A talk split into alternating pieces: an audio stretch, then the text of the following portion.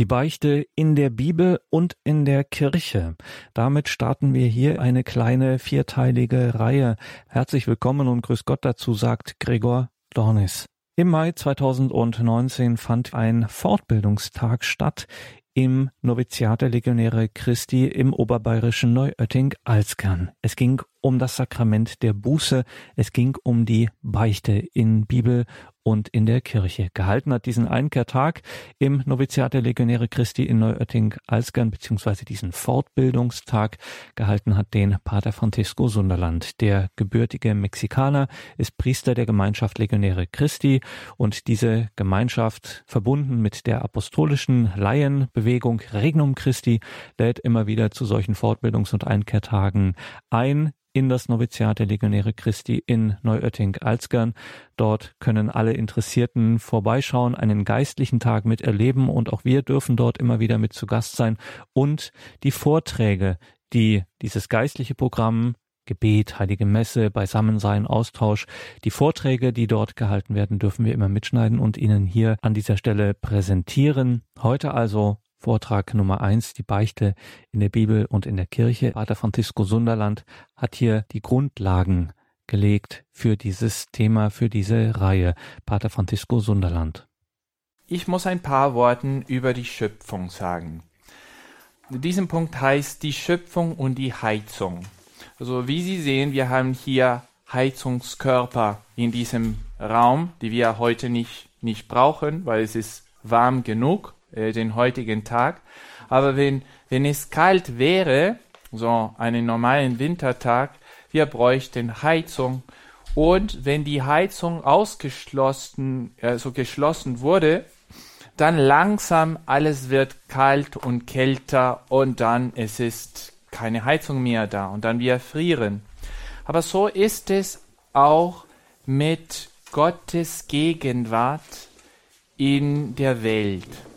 Also, dass es überhaupt etwas gibt, dass es Farben gibt, dass es Bäume gibt, dass es Freude gibt, dass es Steine gibt. Alles bedeutet nicht nur, dass Gott am Anfang alles schuf.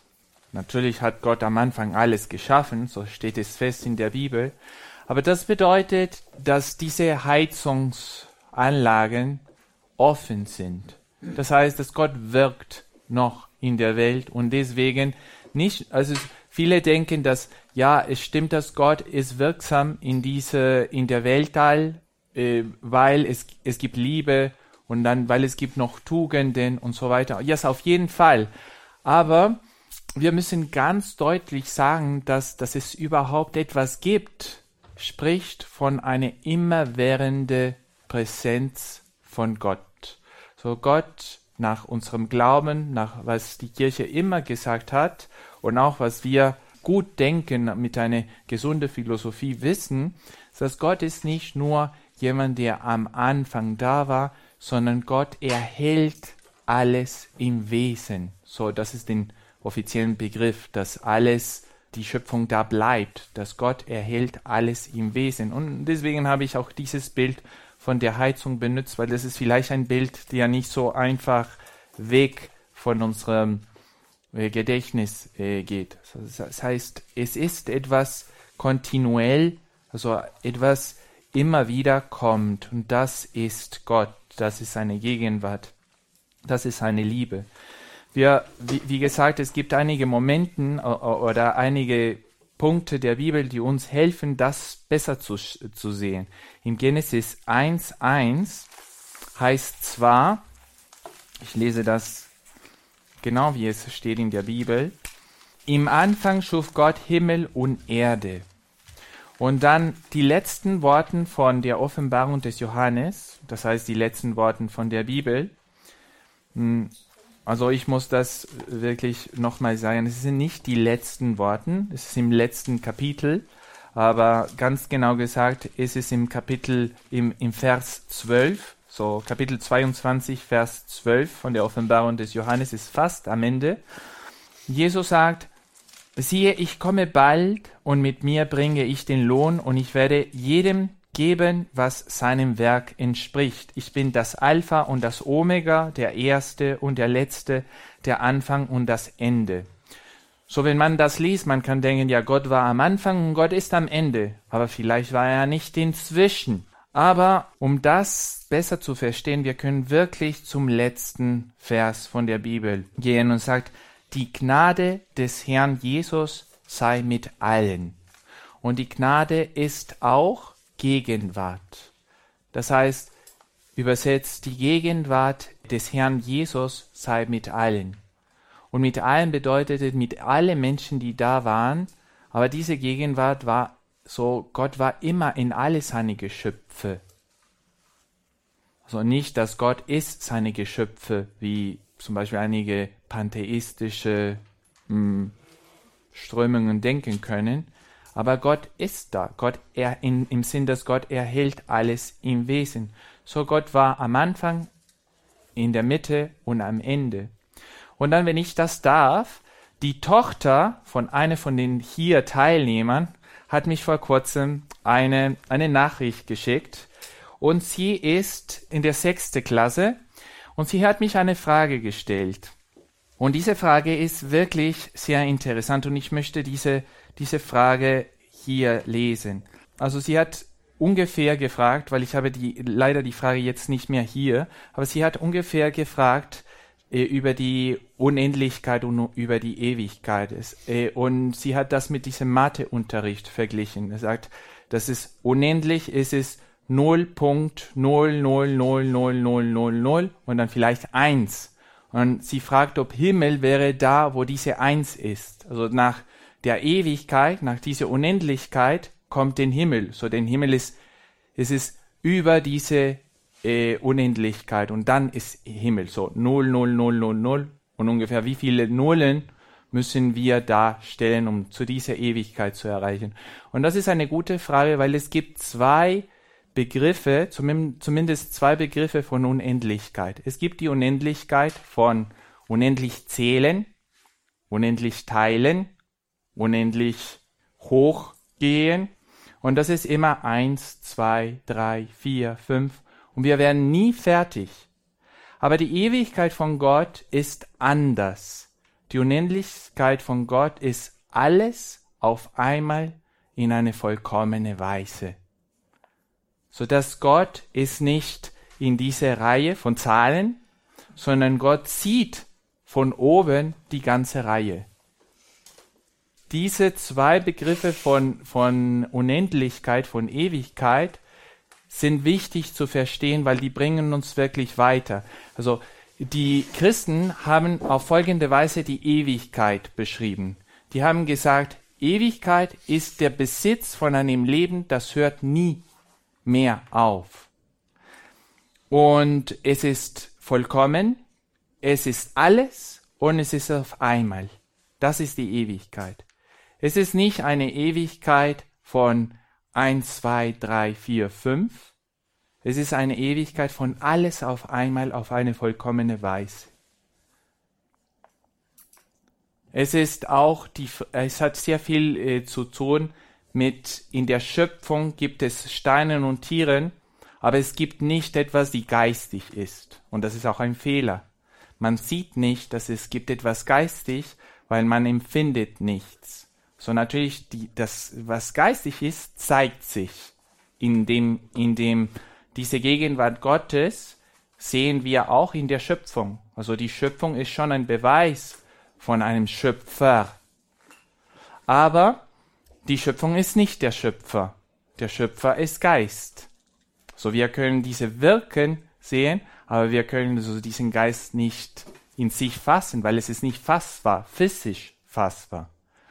Und, und diesen Sprung von was physisch ist zu etwas, die geistig ist oder etwas, die einfach so ist, aber es ist nicht unbedingt in diesem Moment fassbar, ist ein Sprung, die wir machen müssen, wenn wir über Gott reden. In alles, was wir über Gott reden, alles, was wir über Gott sagen.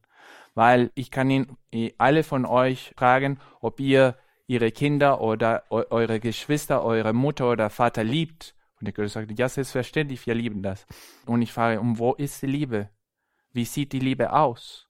Wie kann ich diese Liebe greifen? Und wenn ich die Liebe nicht greifen kann, dann es gibt keine Liebe. Ich sage, das ist, das ist Unsinn. Natürlich gibt es Liebe. Ja, aber wo ist die Liebe? Wie, wo kann ich das sehen? So sehen Sie, es gibt sehr viele Dinge, die tatsächlich sind und die sind sehr wahr, aber man kann nicht wirklich fassen. Und so ist es mit der Ewigkeit. Eins, zwei, drei, vier, fünf kann man fassen, aber die Ewigkeit, alles auf einmal auf eine perfekte Weise, werden wir erst in der Ewigkeit erfahren. Aber es ist tatsächlich wahr. Gut. Im Johannesevangelium sagt, dass das Wort war am Anfang und alles ist durch das Wort erschaffen. Und dann in Matthäus Evangelium 28 sagt uns der Evangelist folgendes. 28,20. Er sagte, und lehrt sie alles zu befolgen, was ich euch geboten habe, seid gewiss, ich bin bei euch alle Tage bis zum Ende der Welt. So sehen Sie, unser Gott ist nicht ein Gott am Anfang. Es ist nicht auch ein Schöpfer am Anfang nur. Es ist ein Gott, der mit uns alle Tage bis zum Ende der Welt ist, weil er alle Tage auch da war. Ist ein gegenwärtiger Gott. Und er sagt in diesem gleichen Vers, und lehrt sie alles zu befolgen, was ich euch geboten habe. Seid gewiss, ich bin. Und Sie haben das schon von vielen Einkehrtagen mitbekommen. Wenn Jesus sagt, ich bin, das bedeutet etwas sehr Tiefes.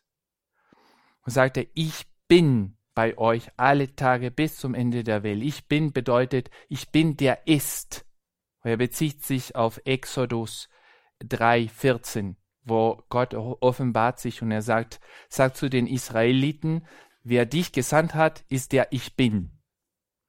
Also der, der Macht über das Wesen hat, über das Sein der alles geschaffen hat, Himmel und Erde, das sichtbare und das unsichtbare Welt. Ich bin. Und Jesus sagt in dieser Evangeliumsstelle, ich bin bei euch alle Tage bis zum Ende der Welt. Das sind sehr starke Worte. Wenn wir das äh, einfach nur so lesen, wir lesen, ja, das ist eine, ein Ruf von Jesus Christus, dass wir zu evangelisieren müssen, diesen Ruf zum neuen Evangelisierung, und er wird uns begleiten. Stimmt, das ist eine gute Auslegung, aber es, es gibt noch mehr. Gott sagt, ihr könnt nichts ohne mich machen. Und es gibt nichts, wo ich nicht bin, also, oder wo ich nicht total Kontroll habe. So, Gott ist allmächtig. Ähm, ich lese noch, um weiter diese, diese, diese Idee zu vertiefen, damit man das auch äh, besser sehen kann, äh, den Psalm 139, wo er sagt, Steige ich hinauf in den Himmel, so bist du dort. Bete ich mich in der Unterwelt, bist du zugegen. Nehme ich die Flügel des Mo Morgenrotts und lasse mich nieder am äußersten Meer, auch dort wird deine Hand mich ergreifen und deine Rechte mich fassen. Würde ich sagen, Finsternis soll mich bedecken, statt Licht soll Nacht mich umgeben, auch die Finsternis wäre für dich nicht finster. Die Nacht würde leuchten wie der Tag, die Finsternis wäre wie Licht, denn du hast mein Inneres geschaffen, mich gewoben im Schoß meiner Mutter. Also das sind wunderschöne Worten, dass die sprechen über Gottes Gegenwart, aber die sprechen auch Gott ähm, als jemand, der alles im Wesen erhält. Der Gott weiß alles, weil Gott, ja, weil Gott lässt alles sein, sogar unsere Gedanken. Unsere Gedanken haben keinen Bestand, wenn Gott unsere Gedanken keinen Bestand gebe. Und deswegen wir können äh, wir können nicht sagen, ja, ich denke schlecht über jemanden, Gott wird das nicht merken, weil ich habe nichts gesagt. Ja, aber dass du so, dass du sogar denken kannst, oder dass die, dass die Gedanken sind, ist es, weil Gott die sein lässt. Warum Gott lässt Gott schlechte Gedanken sein, schlechte Gedanken sein, das ist ein Geheimnis. Aber es hat sehr viel zu tun mit dem großen Respekt, die Gott für die Freiheit seiner freie Geschöpfe hat. Aber er weiß. Und er hat das auch im Wesen erhalten. Großes Geheimnis. Es ist so schön, dass man kann auch weinen, wie, wie, wie groß ist Gott und wie viel Gott leidet durch die Sünde. Weil niemand weiß, was die Sünde ist, besser wie Gott. Weil Gott erhält das Sein von dieser Sünde. Nicht, dass Gott sündigt. Verstehen Sie das nicht schlecht? Wer sündigt, ist das freie Geschöpf. Aber wenn Gott das nicht in Sein erhält, das kann nicht sein, einfach.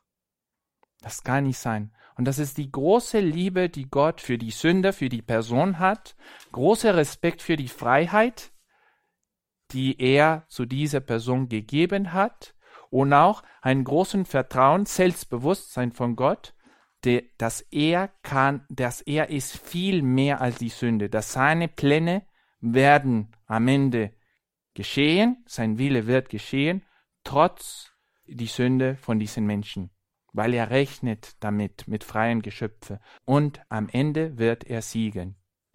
Also wenn wir wirklich diese, das verstanden haben, werden wir viel stärker als Christen und wir werden viel wachsen in Zuversicht. Und wir werden auch Jesus Christus mehr lieben und Jesus Christus mehr mitleiden können, dass er so viel für uns leidet. Heute in diesen Gedanken, in böse Gedanken, in bösen Taten, in so viele Sünden, die da in die Welt begangen sind. Er ist keine von diesen Sünden fremd und er leidet alle diesen Sünden im ersten Person. Und es ist sehr traurig, dass man sagt, ah, wenn diese Katastrophe geschehen ist, wo war Gott? Gott war mitten in dieser Katastrophe. Und er hat da gebetet und da hat er gelitten und er weiß, was Gutes er daraus eventuell bringen wird. Wir dürfen Gott nicht urteilen. Er ist Gott.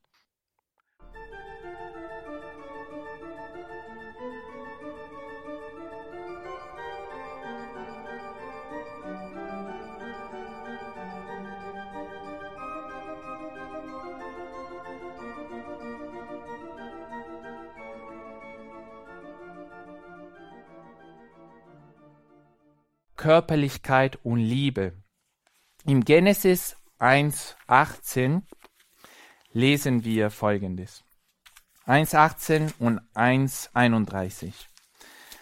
In 1.18 lesen wir, über Tag und Nacht herrschen, ja Gott setzte die Lichter an das Himmelsgewölbe, damit sie über die Erde hinleuchten, über Tag und Nacht herrschen und das Licht von der Finsternis scheiden. Gott sah, dass es gut war. So, nicht nur hat Gott alles geschaffen, sondern Gott hat alles gut geschaffen. Alles ist gut. Gott hat das für gut erklärt. Und dann im 31 steht folgendes. 1,31. Gott sah alles an, was er gemacht hatte.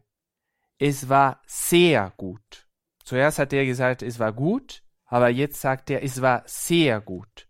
Es wurde Abend und es wurde Morgen der sechste Tag. Also das war am Ende. Dann am siebten Tag hat er sich geruht. Er hat so sich erholt am, am siebten Tag. Aber am sechsten Tag, am Ende des sechsten Tages, hat er gesagt, alles war sehr gut.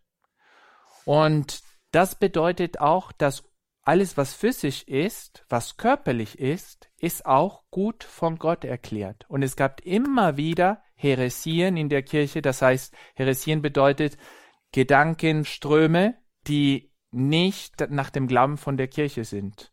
Und es gab viele Heresien, die sagten, nein, also Ehe ist nicht gut oder Wein ist nicht gut oder, oder das Essen ist nicht gut, alles, alles was materiell ist, ist so abscheulich oder dass unsere Körper sind nicht gut, unsere Körper sind so eine Art von Gefängnis von unseren Seelen und unsere Seelen müssen sich von diesem äh, Gefängnis befreien und es geht um diese Befreiung von der Seele. Also das hat die Kirche schon längst gesagt, das ist nicht in Ordnung, weil Gott hat alles gut gemacht, auch was physisch ist. Und, äh, und wir können die Erfahrung auch zu Hause machen. Stellen Sie sich vor, eine Mutter mit dem Kind und er sagt immer zu dem Kind, ja, mein liebes Kind, ich liebe dich, ich liebe dich, ich liebe dich. Aber das Kind ist so ein bisschen so wie, sie sagt, dass sie, dass sie mich liebt, aber sie kocht nicht für mich, sie umarmt mich nie, sie wäscht nicht die Wäsche, sie ist nicht da, wenn ich sie brauche, sie hilft mir äh, nicht mit meinen Hausaufgaben von der Schule. Und dann man merkt langsam, dass sie lebe hat sehr viel mit Physizität zu tun. So das heißt, wenn ich dich liebe, ich umarme dich, wenn ich dich liebe, ich koche für dich, ich spreche mit dir, ich bin da für dich. Man empfindet diese Liebe. Und dieses Aspekt der Schöpfung ist sehr wichtig zu verstehen. Natürlich, alles wird diese Körperlichkeit oder wie Gott liebt diese Körperlichkeit und Gott erklärt diese Körperlichkeit als etwas Gutes, es ist je nach der Natur von dieser Ding, zum Beispiel mit Blumen. Wir können sagen, dass Gott liebt die Blumen, aber, aber vielleicht einige von, von uns können sich fragen, wie können wir sagen, dass Gott liebt die Blumen, wenn die Blumen nur zwei Tage oder drei Tage, vier Tage dauern? Und dann die verwelken die Blumen. Ne? So das bedeutet, dass Gott ist nicht mit den Blumen, weil wäre Gott mit den Blumen oder oder äh, würde Gott die Blumen aus etwas Schönes finden, dann die Blumen würden ewig sein. Aber das stimmt nicht, weil die Blumen haben eine gewisse Natur und eine gewisse Dauer. Und Gott liebt die Blumen und ein Teil Blume zu sein in dieser Welt bedeutet, dass die haben so eine Dauer. Und Gott ist kohärent mit dieser, mit dieser Dauer. Auch mit den Insekten, die nicht so viel leben können. Gott sagt, ja, die Blumen sind verweslich und das ist für mich kein Problem, um Gottes Allmacht zu bezweifeln. Ne? Und ich glaube, dass, dass dieses Beispiel ist ein bisschen für uns alle klar, ne? dass wir können nicht auf die Frage stellen, ob Gott allmächtig ist, weil die Blumen, die wir äh, jeden Tag sehen, verweslich sind. Aber so ist es auch mit den freien Geschöpfen. Wir sagen immer, wie kann Gott allmächtig sein oder wie kann Gott gut sein, wenn er so einen Krieg zulässt. Aber er sagt, der Krieg kommt nicht von Gott, so wie die Verwesung der Blume kommt nicht von Gott. Die Blume kann zwei oder drei Tage dauern und eine verrückte menschliche Natur, weil die halt frei ist, kann einen Krieg verursachen, durchführen, also auf schreckliche Wege führen und, und so ist es mit der Mensch. Aber es ist so genau wie der Blume, Vielleicht ist es nicht so ganz so. Natürlich sagen sie, ja, es ist etwas anders. Natürlich ist es etwas anders, aber was ich sagen will, ist, dass jede Geschöpf hat seine eigene Natur und Gott nimmt die Natur von jedem Geschöpf wahr. Also ein, ein Pferd bleibt ein Pferd und ein Mensch bleibt ein freier Geschöpf. Und ein freier Geschöpf kann sündigen, muss nicht. Und Gott will nicht, dass der freie Geschöpf sündigt aber der freie Geschöpf kann sündigen. Natürlich, warum hat Gott freie Geschöpfe gemacht? Weil so wie wir jetzt gesagt haben, ein freier Geschöpf kann sündigen, so ist es auch wahr, dass ein freier Geschöpf und nur ein freier Geschöpf kann lieben. Und Gott hat dieses Risiko von der Sünde genommen, weil er wollte, dass diese Geschöpfe ihn persönlich kennenlernen und ihn lieben. Und er wollte auch diese Liebe mitteilen. Und er wollte diese Beziehung fördern und, und zu, zur Erfüllung äh, und, und Vollendung bringen. Und der heilige Basilius sagt in einem Traktat über die Dreifaltigkeit, äh, folgenden Worten. Ich muss die übersetzen. Äh, er sagt über das Wasser in der Taufe. Äh, es ist wahr, dass, in, die, dass in, im Wasser gibt's eine Gnade. Aber diese Gnade kommt nicht von der Natur des Wassers, aber von der Gegenwart des Heiligen Geistes in, im Wasser. Was ist das, äh, was hat das zum Beispiel mit Beichte zu tun oder mit den Sakramenten zu tun? Es ist wahr, dass im Priester gibt's eine Gnade, wenn er die Beichte hört, aber diese Gnade, was in diesem Fall die Gnade, Sünden zu vergeben, kommt überhaupt nicht von der menschlichen Natur von, vom Priester, es kommt von Gott. Es ist unmöglich, dass ein Mensch die Sünden vergibt. Unmöglich. Also das haben auch die Pharisäer gefragt. Wie kann er als Mensch Sünden vergeben? Aber mit Jesus war es so, dass er war nicht nur Mensch, er war wahrer Gott und wahrer Mensch. Und die Menschen, die am Priestertum von Jesus Christus teilnehmen, also die vergeben nicht als dieser Mensch die Sünden, sondern die vergeben dieser Mensch durch die Menschheit von unserem Herrn Jesus Christus, der Gott ist. So, es ist so, dass Gott respektiert die Natur von den Geschöpfen und die Natur von diesem Priester, von diesem Mensch, der Priester geworden ist, ist anders geworden. Weil er handelt nicht mehr als Mensch, sondern er handelt als Priester Gottes. Er handelt als Jesus Christus in seinem Priestertum.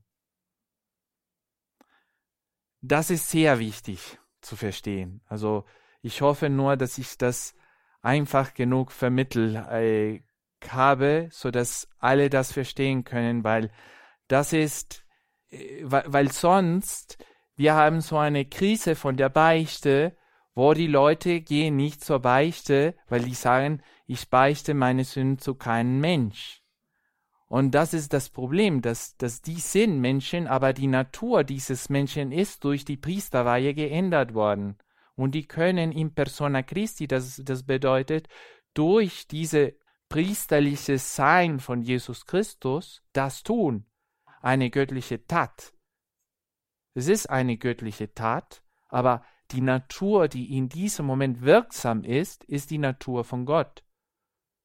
So wie die Natur eine Blume. Sehen Sie, wenn ich nütze das Wort Natur, ich meine nicht vegan oder bio. Wenn ich das Wort Natur benutze, äh, äh, es geht mehr um das Wesen, was das ist. Die Blume ist eine Blume. Es hat eine blumliche Natur. Ein Mensch ist ein Mensch, ist eine menschliche Natur. Es ist, was der Mensch ist, das ist eine Natur. Oder die Natur ist, was mich ermöglicht, als Mensch zu wirken, zu leben, zu handeln. Gut, und das sehen wir auch im, im Beispiel von Elisha und Naaman. Im zweiten Buch der Könige, Kapitel 5. Der Naaman war ein ähm, ja ein Feldmarschall oder ein General von, äh, von dieser syrische König. Und er war Aussätziger.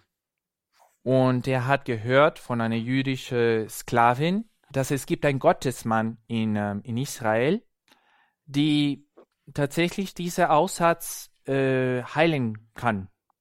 Und dann er ist zum König und er hat gesagt, ja, ich habe das und das gehört. Und der König sagte, okay, der syrische König. Ich werde einen Brief schreiben zum König von Israel und mit diesem Schreiben kannst du dort gehen und du, du darfst dich äh, einige Zeit nehmen, um diese Heilung suchen. Und da hat er durch verschiedene Wege diese Elisha begegnet. Und Elisha hat zu ihm gesagt, ja, also du sollst dich so viel mal im Jordan tauchen und dann wirst du rein. Und er hat sich aufgeregt. Er sagte, was bin ich hier gekommen, um im, im Jordan zu tauchen? Sind unsere Flüsse da in Syrien nicht viel besser als dieser Jordanfluss hier in Israel? Äh, ich hätte auch da siebenmal oder so, so, so viel Mal tauchen können. Und er wollte das nicht machen. Und das ist so ein bisschen wie jemand, der sagt, ja, also meine Sünden, also wie, wie, wieso soll ich meine Sünden sagen? Also ich kann meine Sünden sagen, so zum Luft oder zu einem Baum oder im Wald kann ich meine Sünden sagen. Also was für einen Unterschied macht das, dass ich das hier mache oder, oder was auch immer. Ich bekenne meine Sünden nur vor Gott. Aber es ist so, dass die Freunde von Naaman sind gekommen und sagten, ja, hör mal, wenn dich etwas sehr schwierig aufgetragen hätte, dann hättest du das auch getan. Aber er hat dich etwas ganz Einfaches ge gebetet. Also tu das und vielleicht wirst du heilen. Und er hat das getan und tatsächlich war er rein und er hat erkannt, dass kein Gott außer der Gott in Israel der wahre Gott war. Und ja, man kann sich fragen, ist, war, war das etwas Einfaches, siebenmal im Jordan sich zu tauchen? Ja, ich glaube, dass es war tatsächlich einfach. Und es war vielleicht auch gutes Wetter, so er war nicht wirklich in kaltes Wasser getaucht und es war auch vielleicht angenehm. Und bei der Beicht ist es auch einfach. Also der Priester ist da beim Beichtstuhl, man kommt mit den Bedingungen, die die Kirche immer gesagt hat, man bekennt die Sünden und man bekommt die Lossprechung und man ist weg rein. Und man sagt, ja, es ist eigentlich sehr einfach. Aber die Voraussetzung ist den Glauben. Also ohne den Glauben geht's nicht. Ohne den Glauben ist es nicht einfach. Und deswegen ist es nicht so selbstverständlich, dass wir, dass wir überhaupt zu, an Beichte denken oder überhaupt zur Beichte gehen wollen. Das ist schon unseren Glauben und auch Bewegungen vom Heiligen Geist, die da aktiv sind. Und das müssen wir bitten, dass wir wirklich vom Heiligen Geist und von Gott bewegt sind, um da zu kommen. Aber so war es auch mit dieser Geschichte von Naaman. Wenn Sie diese Geschichte von Naaman im zweiten Königsbuch 5 äh, lesen, zweiten Buch der Könige, Kapitel 5, lesen, Sie werden sehen, dass die ganze Geschichte ist eine Geschichte von der Vorsehung Gottes. Wie Naaman da gekommen ist, das Gespräch äh, mit diesem Mädel, dass sie das erwähnt hat, dass auch der Elisha diese Eingebung hatte, um zum König von Israel zu sagen, du sollst der Naaman zu mir schicken, und dann würde er sehen, dass es gibt doch ein Gott in Israel. Ohne die Hilfe von Gott können wir das nicht einfach tun. Also als ob jemand kommt, der sagte, ja, automatisch. Du nimmst diese Creme, die kannst du auch in Amazon kaufen, du reibst die Creme und du wirst rein. So ist es also einfach. Hast du Internet, hast du Amazon, kauf diese Creme, äh, du sollst dein Paycard nützen und das ist so einfach. Du bist rein. Es ist in diesem Sinn nicht so einfach. Aber wenn wir diese Voraussetzung vom Glauben haben, ist es einfach. Der Glaube ist der Schlüssel. Es ist wirklich der Schlüssel.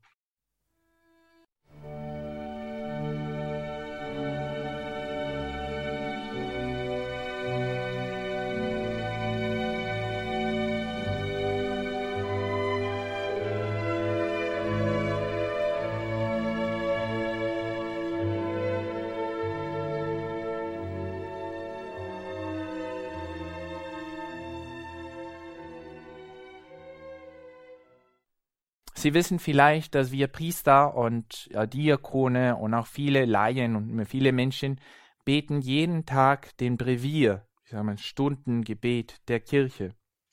Ich bete das auch mit Radio Horeb, äh, Stundengebet der Kirche. Besonders Vespers mit den ähm, Klarissenkapuzinern von äh, Kloster Bethlehem in Koblenz es gibt beim Laudes und Vesper, es gibt zwei Gesänge. Also Laudes ist es Benediktus, äh, ja von Zacharias, der Mann von Elisabeth, die Cousine von Maria. Und am Nachmittag ist es von Maria. Und in beide Gesänge wird Abraham ernannt.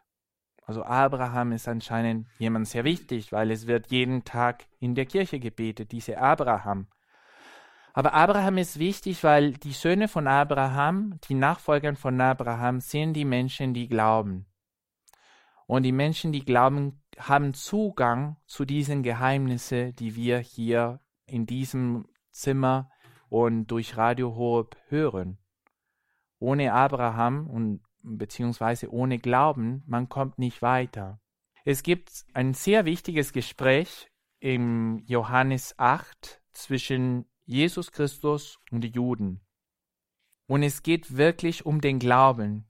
Und ich möchte so einen Teil von diesem Gespräch als Schluss von unserem ersten Vortrag nützen, damit wir merken, wie wichtig als Schluss von diesem Vortrag ist den Glauben.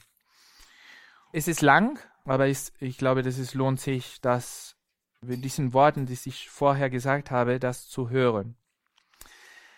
Kapitel 8, 30. Als Jesus das sagte, kamen vielen zum Glauben an ihn. Da sagte er zu den Juden, die an ihn glaubten, wenn ihr meinem Wort, in meinem Wort bleibt, seid ihr wirklich meine Jünger. Dann werdet ihr die Wahrheit erkennen und die Wahrheit wird euch befreien. Sie erwiderten ihm, wir sind Nachkommen Abrahams und sind noch nie Sklaven gewesen. Wie kannst du sagen, ihr werdet frei werden? Jesus antwortete ihnen, Amen, Amen, das sage ich euch, wer die Sünde tut, ist Sklave der Sünde. Der Sklave aber bleibt nicht für immer im Haus. Nur der Sohn bleibt für immer im Haus. Wenn euch also der Sohn befreit, dann seid ihr wirklich frei. Ihr weiß, dass ihr Nachkommen Abraham seid, aber ihr wollt mich töten weil mein Wort in euch keine Aufnahme findet. Ich sage, was ich beim Vater gesehen habe, und ihr tut, was ihr von eurem Vater gehört habt. Sie antworteten ihm, Unser Vater ist Abraham. Jesus sagte zu ihnen, Wenn ihr Kinder Abrahams wärt, würdet ihr so handeln wie Abraham.